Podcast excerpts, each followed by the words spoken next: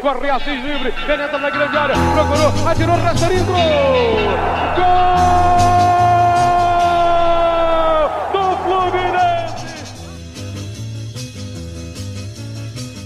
Bom dia, boa tarde, boa noite, torcida tricolor. Eu me chamo Carvalho, estou aqui diretamente do Online Carlos Castilho, nesse domingo, dia 28 de março. E antes de começarmos o programa, gostaria de mandar aquele recadinho de sempre. Segue a gente lá nas redes sociais, facebook.com barra é proibido remar, no Twitter e no Instagram, arroba é proibido remar. Além disso, segue a gente no Spotify e no YouTube também. E nesse último, não esquece de ativar a sinetinha para para receber notificação quando tiver programa novo no ar. Recado dado, vamos agora à apresentação dos integrantes da bancada nessa noite. A começar por ele, Hugo Tati, o nosso advogado. Boa noite, Xará. Salve, salve, Hugo. Boa noite. Cumprimentar nossos ouvintes. Cumprimentar também as nossas convidadas especiais, né? Dizer que hoje nossos ouvintes podem ficar tranquilos, porque ao invés de escutarem as besteiras do Dr. Bernardes, vão poder aí desfrutar da participação de duas convidadas mais que especiais. Né? Isso aí. O Bernardo vai adorar quando, quando ouvir esse programa. E agora vamos à apresentação, já adiantada pelo meu xará, das nossas convidadas, começando por ela, Carol Berger. Boa noite, Carol. Boa noite, galera. Boa tarde ou bom dia aí também para quem estiver escutando. Agradecer o convite. As pessoas maravilhosas, o podcast está sensacional. Dou muita risada com vocês e é uma excelente oportunidade de estar aqui falando um pouquinho com vocês. A gente que agradece você aceitar o nosso convite. Fechando a nossa escalação, mais uma presença ilustre. Sharon Praz. Boa noite, Sharon. Boa noite, pessoal. Bom dia, boa tarde para quem estiver ouvindo a gente. Agradecer também o convite.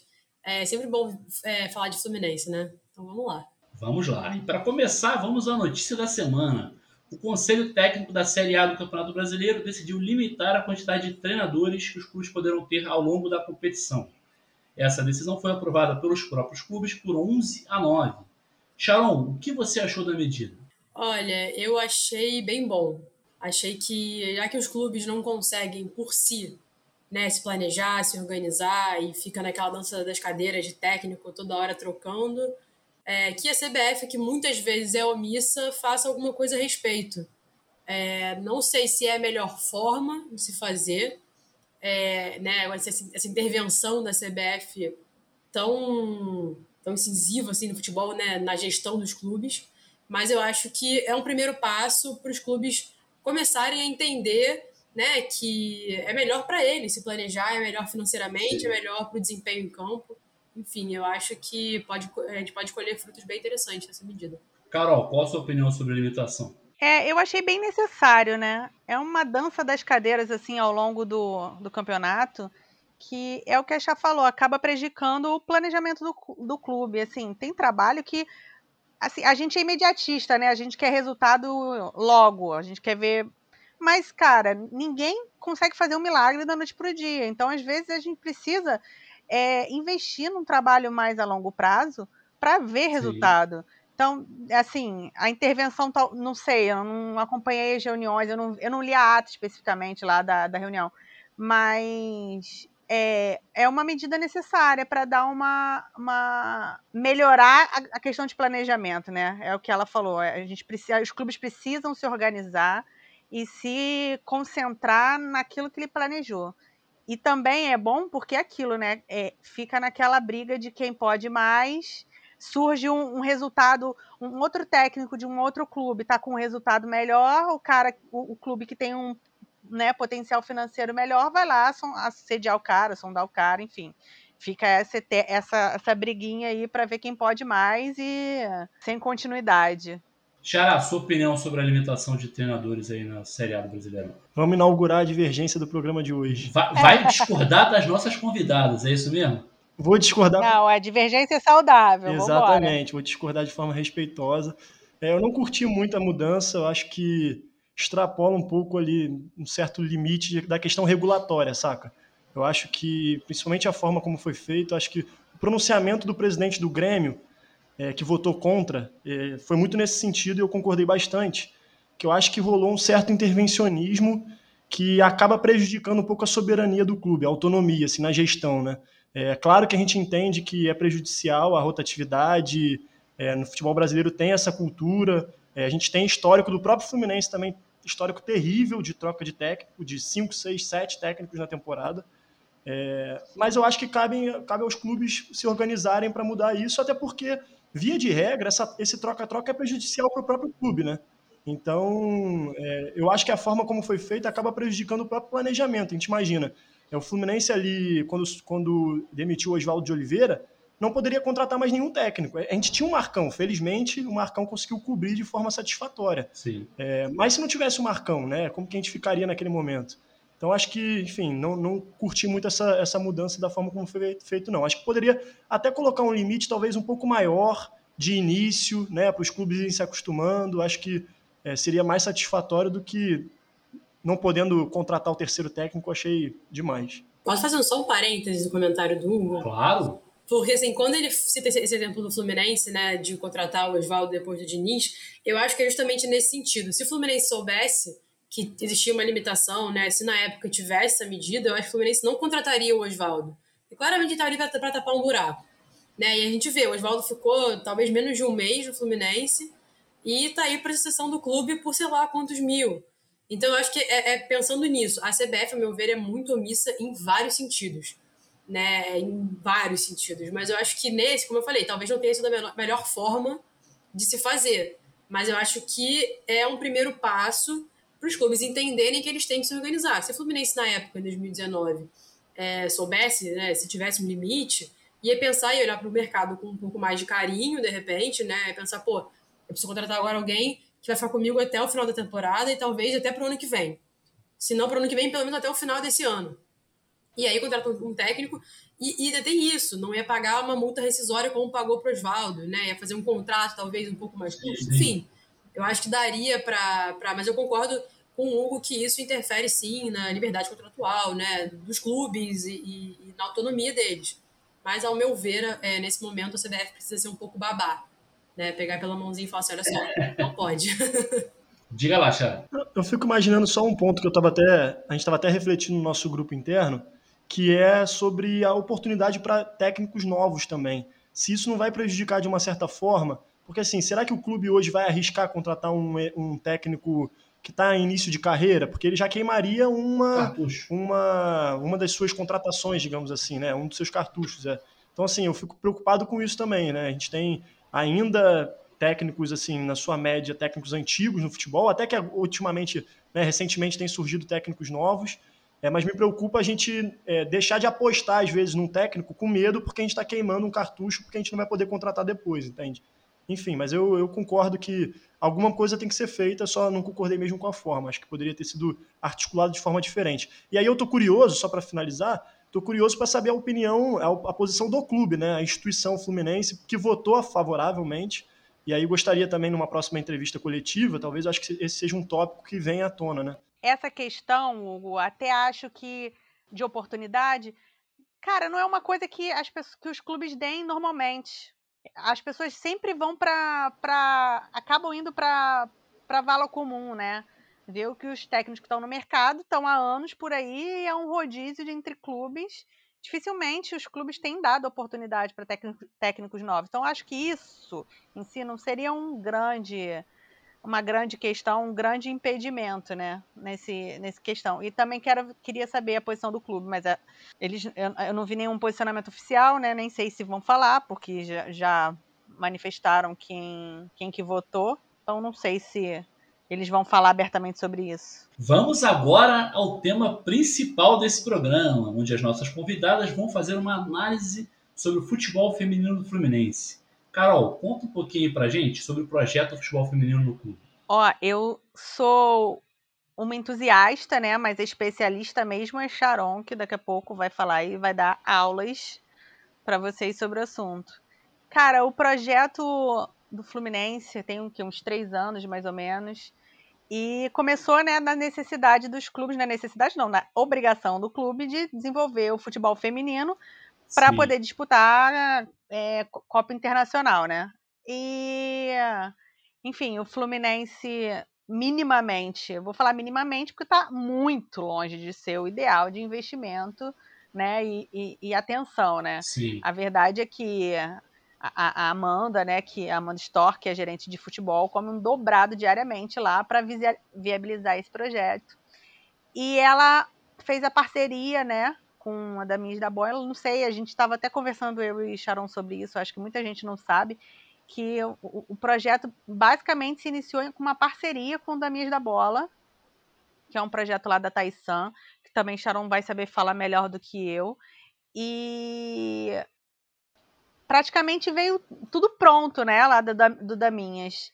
E aí nós fomos fazendo as peneiras, é, chegando mais meninas, né, para Xerém. E atualmente a gente tem, eu acho que são duas categorias que podem disputar, né? Duas é diferente do masculino que tem, que tem mais categorias. Eu acho que a gente tem duas ou três que estão na disputa. E aí antes disso, antes de ficar essa limitação, a gente tinha feito uma peneira bem mais ampla. Tinha meninas nove, super novinhas, tem vários jogadores novinhas, que aí depois, quando ficou limitada às duas ou três categorias, elas foram é, absorvidas lá pelo Daminhas da Bola e já se preparando para futuramente vir para o clube, se for o caso ou não. Mas eu fico muito feliz, cara, porque eu tô vendo, nossa, esse, esse título agora do Sub-18 foi, emocionante. nossa, emocionante. E é uma coisa que eu sempre falo que parece, a mim, ao meu ver, né? Cara, o sabor para elas é, é muito maior do que para o masculino. Porque se para um jogador homem é difícil você conseguir né, chegar a algum clube, imagine para uma mulher. Sim. É uma coisa assim descomunal, a diferença é um abismo. Então, nossa, foi muito emocionante. Eu fiquei, eu chorei por dias, eu não podia ver nada que eu chorava de novo. Quem não chorou, deixa, eu, deixa eu te interromper. Cara, aqui. quem não chorou não tem coração. Quem né? não, exatamente o que eu ia falar. Quem é. não chorou não tem coração, é isso. Mas a questão técnica eu vou deixar para Sharon falar, que ela está cobrindo lindamente o futebol feminino lá pelos Saudações e ela vai arrasar aí que ela eu, eu sempre falo isso, né? Ela, ela, ela também é do direito, né? Assim como eu e o Hugo. Mas ela tá com... cercado aqui, então, é isso? Ah, tá cercado, se exatamente. eu também mas sou ela estudante, tá com... né? Já, daqui a pouco tô na área. Você é estudante? Se ela tivesse cinco pés, os cinco pés dela estavam na comunicação e ela faz isso muito brilhantemente no futebol feminino. Então, vou passar a bola aí para ela. Sharon, então, dê aulas aí pra gente sobre, sobre futebol feminino do Fluminense. Pô, Carol, fiquei sem graça aqui, cara. é, cara, então, é, isso que a Carol falou, né, do sabor para elas da vitória, de ser diferente do masculino, não é, não é só pela dificuldade, pelas dificuldades a mais que elas têm, pelas barreiras a mais que elas têm que ultrapassar, né? Eu acho que no futebol feminino você tem, sobretudo de base, você tem algo que não há no masculino, né, que é o dinheiro. E isso torna tudo muito mais genuíno. Né? Elas não estão ali porque elas estão ganhando um salário milionário, elas não estão ali porque a multa rescisória delas é de milhões de euros e amanhã pode ser que um clube europeu gigante venha sediar para levá-las para fora. Não é assim que funciona no feminino ainda, né? Então, acho que isso, isso torna tudo muito mais genuíno e elas estão ali. A gente vê como elas vestem a camisa do clube. A gente sabe que nem todas eles são fluminenses. Né? Tem algumas, como a Luísa Travassos, como a Duda Calazans, né? e a Luísa, irmã dela, que são tricolores, mas a gente sabe que não, nem todas eles são. Mas a forma como elas vestem a camisa do Fluminense, como elas respeitam a camisa do Fluminense, é algo que a gente não vê no masculino tanto assim. Né? Não estou comparando a nossa base masculina com feminina, eu acho que não é esse o ponto, não é, não é nem legal entrar nesse mérito, a gente não tem que desmerecer o trabalho deles para né, enaltecer o delas, eu acho que são coisas independentes. Uh, mas, bom, é, é um projeto que me deixa bastante otimista né? Quando a Comebol é, faz essa, essa, exigência do futebol feminino, o Fluminense não faz por obrigação. Ele pega um projeto, vê uma oportunidade e fala, beleza, então vou fazer uma parada bem feita. E aí a Amanda fez um trabalho de excelência, né? Em live comigo, ela já falou, caí de paraquedas, ela não trabalhava com isso. A Amanda era de outra área e ela cai de paraquedas e ela faz um trabalho maravilhoso. Deixa eu fazer, só fazer um, um parêntese sobre a Amanda. A Amanda, ela trabalhava na responsabilidade social do Fluminense. É, trabalhava muito com eventos também, tipo a FluFest, ela fazia. Cara, ela correu para se qualificar, para fazer curso da CBF. Nossa, ela eu, eu, ela é muito amiga da, daqui da gente de casa, né? É, então eu vi muito esforço dela e dedicação, investimento próprio, porque são cursos caros pra caramba, e ela bancou do bolso dela tudo para se qualificar e ela tá com super reconhecimento no mercado, é muito legal. Desculpa, Chá, voltando. Nada, pode falar. É, é isso que você falou, né? A Amanda mergulhou de cabeça nesse projeto e aí a parceria com o da Minhas da Bola, né? É, a, a Comebol falava, ou você tem que fazer um, um, um, time seu, ou a partir de uma parceria com alguma instituição, com algum clube, enfim. É, e aí o Fluminense fecha a parceria com o Damias da Bola, que é um projeto da Taisan, né, nossa técnica do, do, do, time adulto, do time principal. E isso começa em 2018. E o Fluminense começa a participar de campeonato oficialmente feminino em 2019. Inclusive, 2019 é o primeiro campeonato carioca em que temos os quatro grandes participando. Antes disso, era Botafogo, às vezes, o Vasco, o Flamengo com um pouco mais de protagonismo, né? O Flamengo tenta campeão do, do estadual, e aí antes disso o Vasco teve o seu momento, e antes disso, enfim, os menores tinham um pouco mais de expressão. Mas a gente vê como é um marco, né? Em 2019 a gente tem o nosso primeiro campeonato carioca completo, com os quatro grandes participando. Só em 2019. Então, olha o tamanho do atraso. Há quanto tempo o carioca masculino acontece? Né?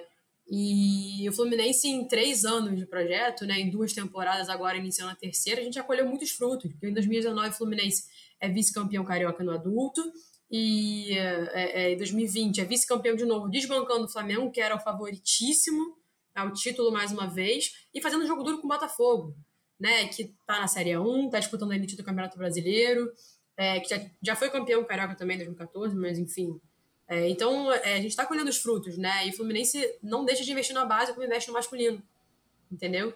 Isso é muito legal. O Fluminense faz o mesmo trabalho integrado em Xerém com as meninas, o que faz com os meninos, né? Então, à toa, vários meninos do Sub-18 integram o profissional, até desfalcaram na final do Carioca por conta da final do Sub-18. E no Sub-18 a gente está aí, no segundo, segunda temporada, é, segunda edição do campeonato, o Fluminense vence o atual campeão dentro de casa, na casa de, delas, né, no caso. E aí tem quatro meninas convocadas para a seleção, duas vezes, enfim, é, eu estou bem otimista, sendo sincero, eu espero que daqui para frente o Fluminense só aumente esse investimento, né? Que só melhore a estrutura, a estrutura que elas têm. Nós também, pode ter certeza disso, estamos muito felizes e esperamos que o Fluminense continue, continue e aumente os investimentos no futebol feminino. Xará, alguma pergunta, algum complemento? É, só fica até difícil, né? Só que dessa vez positivamente. A gente tem um, um, um, o nosso, nosso, um dos participantes do Deus, que é o Cassano, ele fala, ele brinca isso, né? Fica até difícil de falar, mas normalmente ele fala isso depois do Bernard que falou alguma besteira. Mas agora no sentido positivo. Eu fico muito feliz também, cara, sendo bem sincero. A gente já falou disso no programa passado, é, que a questão do futebol feminino envolve uma questão que é estrutural da sociedade, né?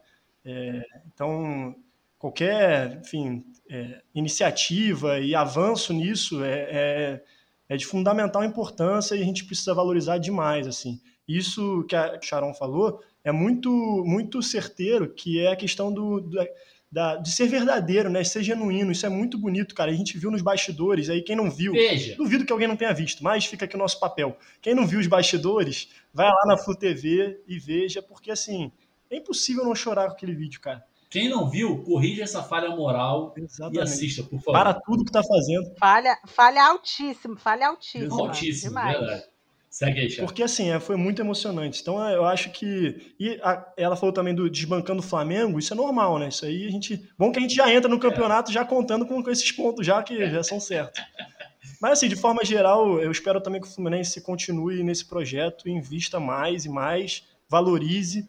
É, eu gostei muito da valorização da torcida do Fluminense também diante da, das atuações do, do, do, time, né? Eu acho que a galera acompanhou, comprou a briga, acreditou na equipe. Eu acho que, bem ou mal, acho que elas devem ter sentido isso também, essa energia positiva por parte da torcida, né? Enfim, então só fico contente e muito bom ouvir Carol e, e Sharon nessa análise né, sobre o futebol feminino. Sharon, diga lá. Então, quando o Hugo fala é, que ele acha que as meninas sentiram, elas sentiram, sentiram bastante. Quando eu consegui, eu pude ir em alguns jogos do Fluminense, né? No Sub-18 lá, lá, em Laranjeiras e do profissional, também Laranjeiras, lá no Engenhão, é, elas agradeceram muito, né? Porque o que o Sorações fez foi é o mínimo que tem que ser feito, que é dar informação para as pessoas. Era o que eu buscava fazer. E, gente, vou falar, é muito difícil buscar informação sobre o futebol feminino, porque no masculino você procura o nome da pessoa, você tem tudo, nome do pai, da mãe, CPF, você acha até o endereço Feminino, você não acha nada. É muito difícil achar informação. Então, você vai catando a rede social delas, que inclusive as redes sociais delas são a maior fonte de informação que a gente tem, porque eu descobri a maior parte das coisas ali, né? Quem jogou carioca, quem jogou o quê, onde começou, quantos anos, qual posição, enfim. Né, coisas que a gente encontraria no masculino com muita facilidade, no feminino só né, no Instagram, enfim, no Twitter delas. Mas o que eu ia falar é, elas sentem isso, elas sentiram isso, ficaram muito felizes e eu fiquei muito feliz de ver a torcida comprando a ideia. Tudo bem que, enfim, elas a gente foi vice e foi campeã, né? Então, acho que é um pouco mais fácil da torcida comprar a ideia, mas numa temporada em que a gente não é tão vitorioso assim, não sei como, como seria. Mas gosto de pensar que seria da mesma forma, que apoiariam igual, que ficariam chateados com a derrota e que cobrariam também melhorias caso fosse uma temporada ruim, que eu acho que é por aí. Né? Tem, são cobranças diferentes do masculino, mas tem que existir a cobrança também. E aí, quando a gente fala também do Fluminense investir mais, não é só em estrutura de treinamento de bola, de chuteira, de tecnologias, isso também, mas isso acho que é o mínimo que o, que o, clube pode fazer. Agora, tem coisas básicas, como, por exemplo, o uniforme delas. Quem pôde acompanhar o Brasileirão viu que o uniforme delas era muito maior do que elas. E, tipo, parece uma besteira, né? Eu uso uma camisa maior do que, maior do que o meu tamanho porque eu acho confortável. A questão é, né, como a própria Nike fez com a seleção feminina de fazer um uniforme específico para elas delas, sem as estrelas, para elas conquistarem as estrelas delas, é o espaço, né, delas, é, é delas, é, é, isso, é delas. Então, é, que na próxima coleção com a Umbra, o Fluminense consiga fazer isso, um uniforme para elas, para não precisar pedir o PPP masculino para poder amarrar e dobrar o short, dobrar a manga para poder caber. Né? Isso é uma coisa. E quando a gente fala também em investimento, é dar visibilidade. Né? O Fluminense foi o único time carioca que não transmitiu os jogos do Carioca, só a final. Né? O Flamengo transmitiu todos, o Vasco transmitiu, se não todos, alguns. O Botafogo começou só na semifinal. Né? E aí a gente vê que não, a questão não é o dinheiro. Porque se fosse dinheiro, o Botafogo e o Vasco não tinham transmitido. Então pior, não piora igual, igual a gente. Né? E aí é isso, o Fluminense tem que investir nesse sentido também, dar visibilidade, faz uma rede social para elas, entendeu? Uma página exclusiva. Né? O Botafogo tem uma página específica oficial para o feminino. E aí você pode dar mais informações, sem ficar aquele Twitter, é, o Instagram, enfim, que seja, com muita coisa, né? Porque de, de, às vezes vai ter jogo dos dois no mesmo dia, e você vai ficar com muita coisa, você se perde, você fica com muito post. É, e aí você não tem essa organização. Se faz duas separadas, você pode dar mais informações, postar mais fotos, fazer uma brincadeira, dar mais engajamento, né? E aí eu acho que é, é algo que é, não vou dizer que é simples, né? Mas é relativamente mais fácil do que muita coisa que pode ser feita, é, que o Fluminense pode fazer. Então, o Carioca, o Fluminense não dava informação nenhuma durante os jogos, era só quando acabava. A gente tinha que acompanhar no site de apostas que dava o resultado em tempo real, mas que a gente não sabia de quem era o gol. A gente sabia como é que tinha sido o jogo. A gente via, ah, a posse de bola estava assim. Ah, tantos impedimentos, tantos escanteios. Mas e aí? Isso pode não me dizer nada sobre o jogo. Posso achar que o Fluminense está muito bem o Fluminense vai perder, perder os três clássicos. E aí? Né? É, então eu acho que o Fluminense tem que olhar com mais carinho pro feminino com mais atenção, até porque o futebol feminino não é só a questão do ah, vou empoderar essas meninas, vou dar uma oportunidade. Não é só uma coisa bonita de se fazer, é um, uma oportunidade de negócio. É negócio. Aquela camisa delas vale dinheiro ali. A manga, o master, o peito, aquilo ali vale dinheiro. Então a Fluminense olhar para aquilo ali e começar a buscar patrocinadores pontuais, como aconteceu na final. De repente, buscar patrocinadores que fiquem por mais tempo, né? É, eu acho que é, é, esse é o caminho, é buscar, óbvio que não vai ser ainda fonte de receita relevante, mas é um caminho. Daqui a uns anos, quem sabe, né? O futebol feminino, o futebol feminino consiga ser independente, independente, né? Ou menos dependente do masculino em termos de receita. E aí, só complementando, antes de passar a bola para Carol, dois, dois comentários aí. O primeiro sobre a camisa, a voz da experiência, nosso querido Eduardo Bulhões, mencionou isso no pré-jogo, absurdo, assim, temos que ter uma camisa específica para o futebol feminino, fica realmente, fica um puxão de orelha aqui para Umbro, não sei se alguém da Umbro vai ouvir a gente, mas se ouvir, pelo amor de Deus, né, tem que resolver isso. E falando sobre aposta, tem que tomar cuidado, porque tem gente aqui nesse podcast que fica brincando de apostar um real, entendeu? Para ganhar sete, mas tudo bem. Diga lá, Carol. Não, é só para complementar essa questão aí, é uma grande crítica que eu faço, fiz até no Twitter, sobre essa falta de informação do perfil oficial. Ainda que não haja é, rede social separada, cara, o mínimo é que tem que fazer é informar placar, né? Sim. Teve um jogo aí que, né, eu acho que foi um dos primeiros do Carioca, que a gente ganhou 20 e poucos. Estavam tendo dois jogos simultâneos, sub-18 e do profissional. Cara, foi o ó pra gente conseguir informação. Saber quando estava o resultado do, do, do jogo profissional. Do sub-18 estava na Sport TV. O outro não. E aí, quanto é que tá? Eu até tuitei lá, cara, cadê o placar? Pelo menos um placar parcial, ó. No intervalo, falar quanto tá. Assim, zero informação. Isso é uma coisa que precisa urgentemente ser corrigida. Porque a gente, a torcida, a gente quer saber, né? Assim, eu torço pra Fluminense em qualquer modalidade. Pelo menos jogar bocha, eu quero saber o resultado da bocha. Sim. É isso. É, é, o mínimo, cara. É o mínimo que a gente tem que saber. E, ah, e fala o resultado do, do, do sub do profissional fem, masculino, tem que falar do feminino também. Sim. E é uma coisa realmente que, que irrita um pouco. E, e agora nessa era de streaming, cara, que a gente tá fazendo esse nosso PPV aí, cara, uma excelente oportunidade para entrar de cabeça nessa questão do, da transmissão do, do masculino, igual os nossos rivais, né? Então fica a dica aí, né, para a nossa diretoria para melhorar a comunicação sobre futebol feminino. Belíssima cornetada, justíssima, e eu complemento, assim, não tem dificuldade nenhuma de passar o placar no mínimo, no mínimo, no mínimo nas redes sociais, mas eu concordo que deveria ter transmissão na, Full TV aí, pelo amor de Deus, não tem porquê.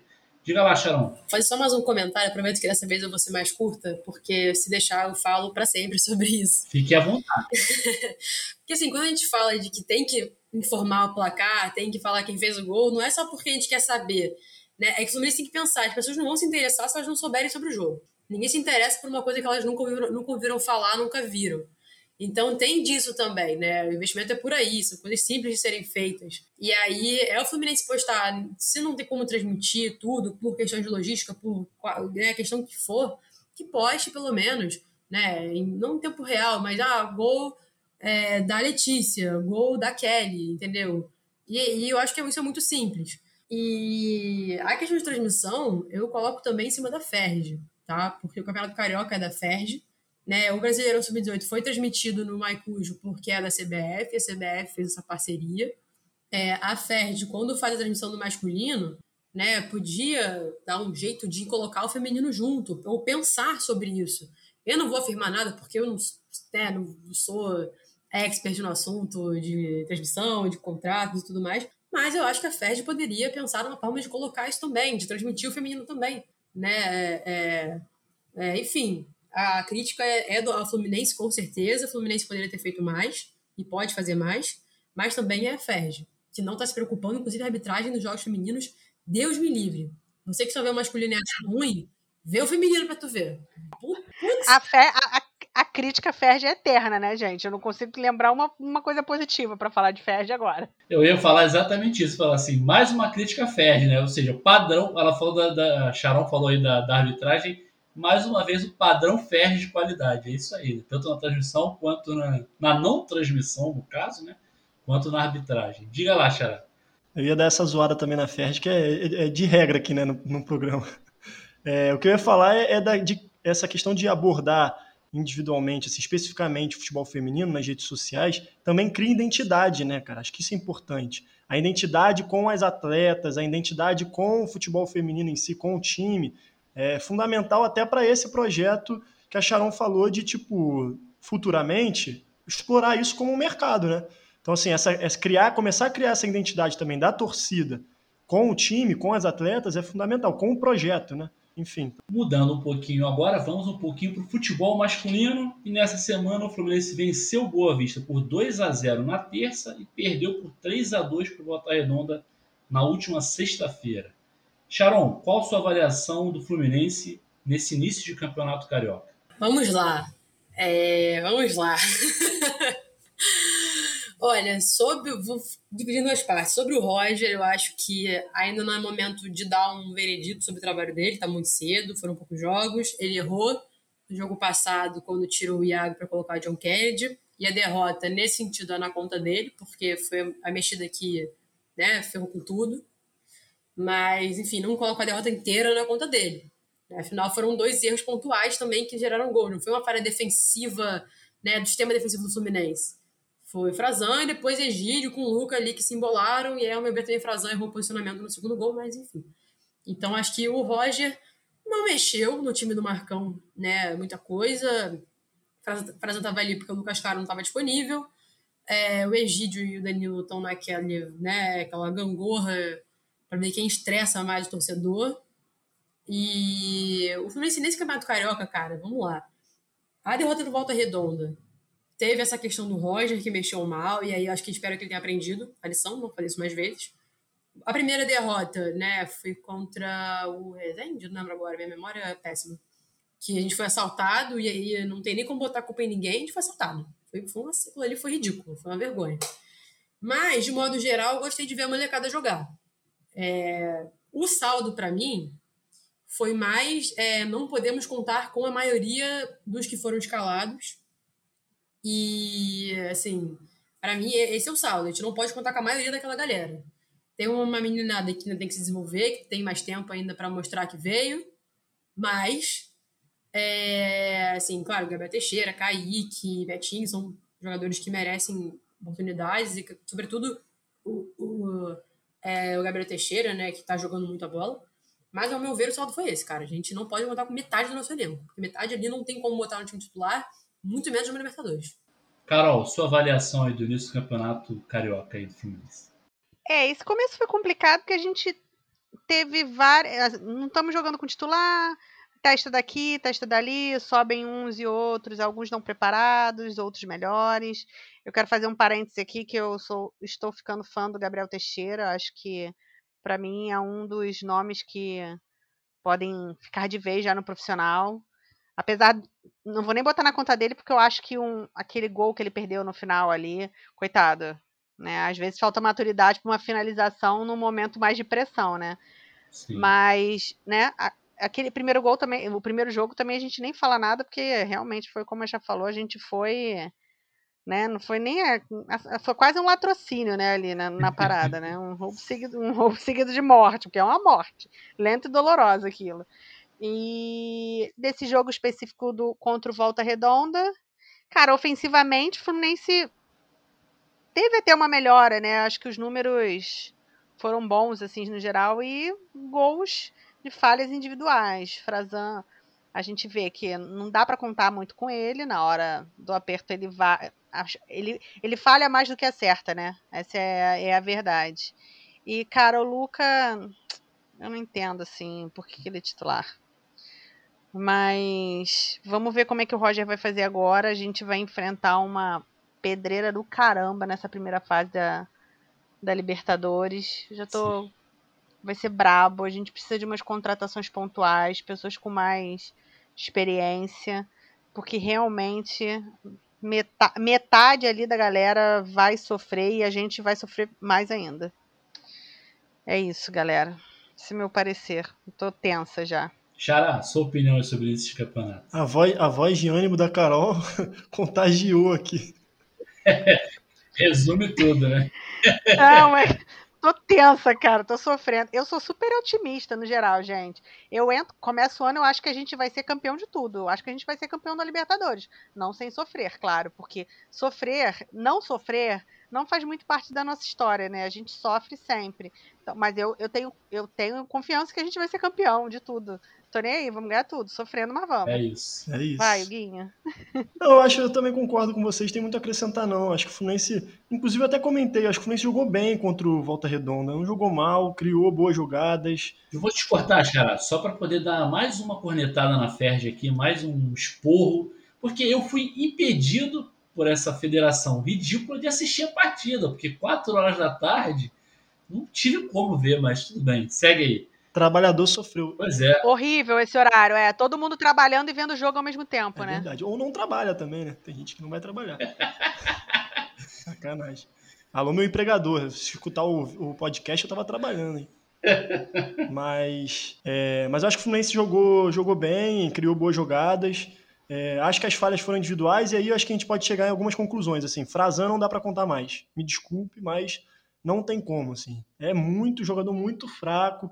Eu tinha esperança quando ele até substituiu no brasileiro. Ele entrou bem, substituiu bem. Depois que ele voltou, ele ficou até no sub-23 uma época, né? Enfim, mas já deu, mostrou que realmente fica difícil de contar. E o Fluminense, com isso, precisa de um zagueiro reserva, porque não dá para também passar a temporada inteira contando com o Nino e Lucas Claro, né? E com, com a quantidade de jogos que a gente tem, o Fluminense vai ter que se planejar para ter um zagueiro reserva. E aí, nesse ponto, eu daria até mais oportunidade para o Reginaldo né? Nessa, nessa partida, eu teria colocado o Reginaldo não o Frazan. É, mas enfim, é, não estou colocando minha mão no fogo pro Reginaldo, não, mas acho que é um teste. É, e falando em teste, assim, ah, o outro que não dá é o Luca também, Carol já falou, sofrível, não tem como mais. E aí eu acho que o Roger erra muito ao insistir no Luca nesse sentido. É, da mesma forma que o Marcão também errava, dizendo questões táticas, assim, só eles conseguem enxergar isso, que a torcida inteira não consegue enxergar.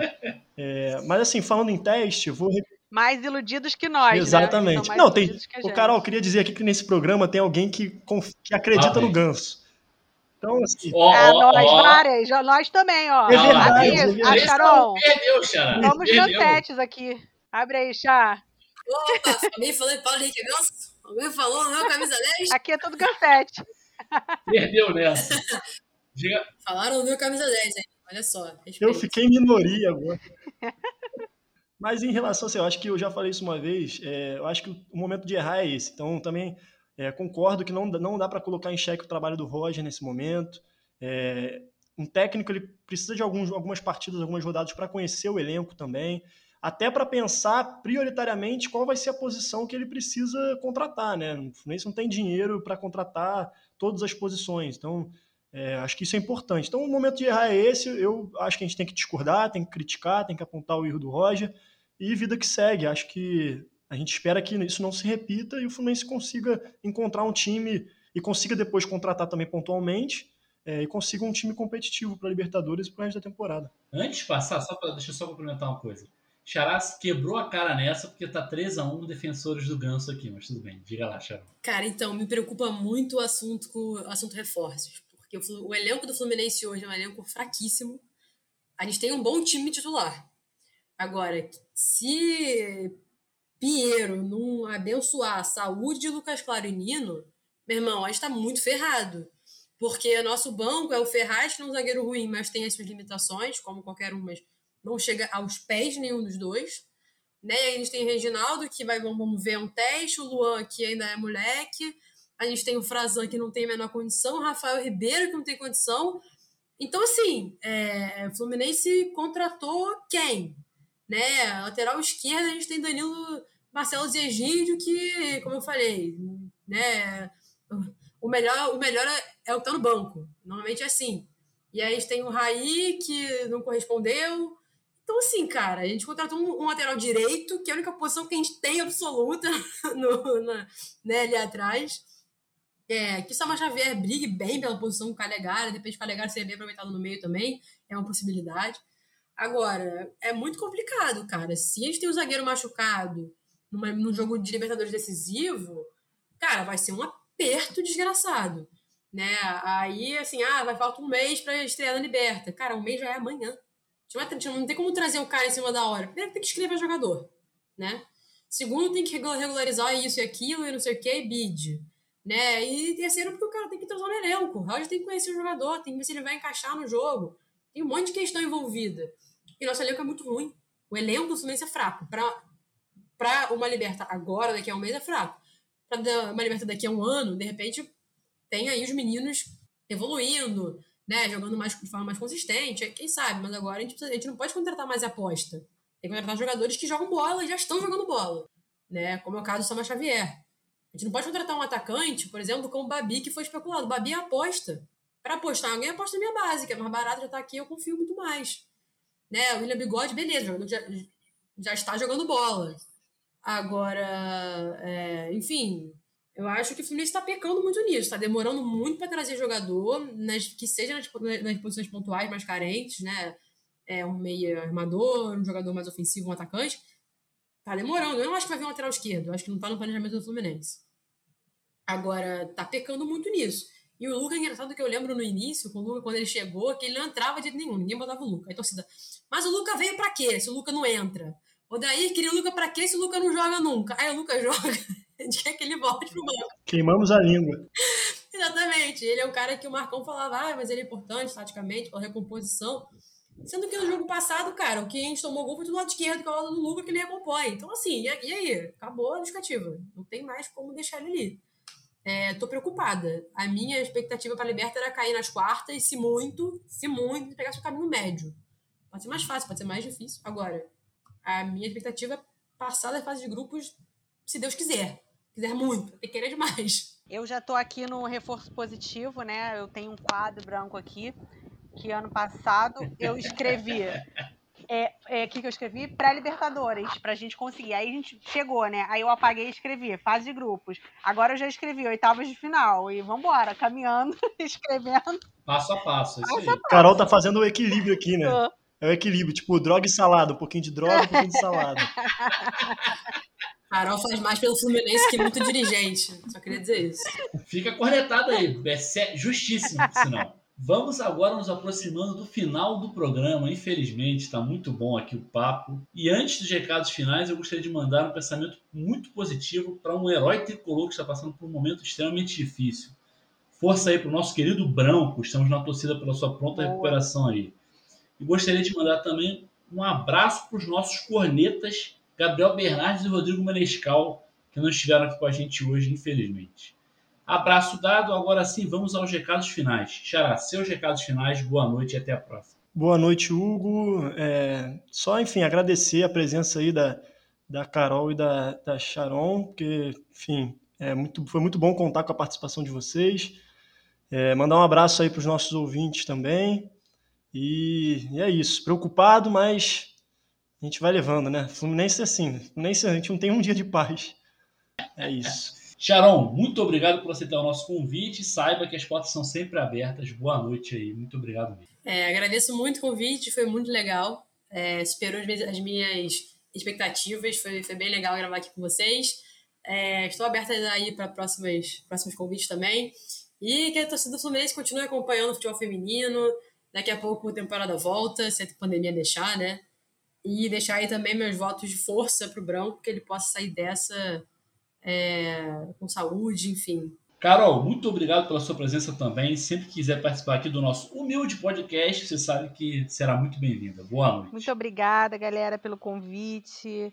É, fico muito feliz em ver projetos excelentes assim, falando de Fluminense. Quanto mais gente boa trabalhando pelo clube, melhor. E é, mandar um beijo especial pro meu príncipe Hugo aqui, que a gente tá nessa batalha pela nossa campanha de sócio torcedor aí, né? Há já mais de um ano. Ele que foi um cara que é o maior incentivador, assim, além de idealizador, é o maior incentivador incansável da nossa batalha por angariar mais sócios para o Fluminense. Aproveitar e aí falar para a galera que não é sócio para se associar, nens.com.br e se associe, porque é muito importante, e ainda mais Boa. nessa nossa nesse ano que temos a campanha da Libertadores. Qualquer ajuda vai ser muito preciosa para o Flu. E é um, um movimento essencial, assim, para o futebol no geral, né? Nada como o torcedor é, apoiando e sempre ao lado do clube. E mandar um beijo para todo mundo que está ouvindo. E é isso aí. Espero voltar mais vezes aqui para a gente bater um papo. Nós também. Tô ficando mal acostumado, eu vou chorar todo o programa agora. Bobo. E antes de me despedir, eu gostaria de lembrar aos nossos ouvintes que, além dos programas semanais como esse aqui, nós temos os pré-jogos que vão ao ar nas nossas plataformas no dia de todas as partidas do Fluminense. Agora sim, eu, o Carvalho, me despeço por aqui também. Espero que tenham gostado. Abraços, saudações tricolores. Corre Assis livre, penetra na grande área, procurou, atirou, Rasterinho, gol! Gol!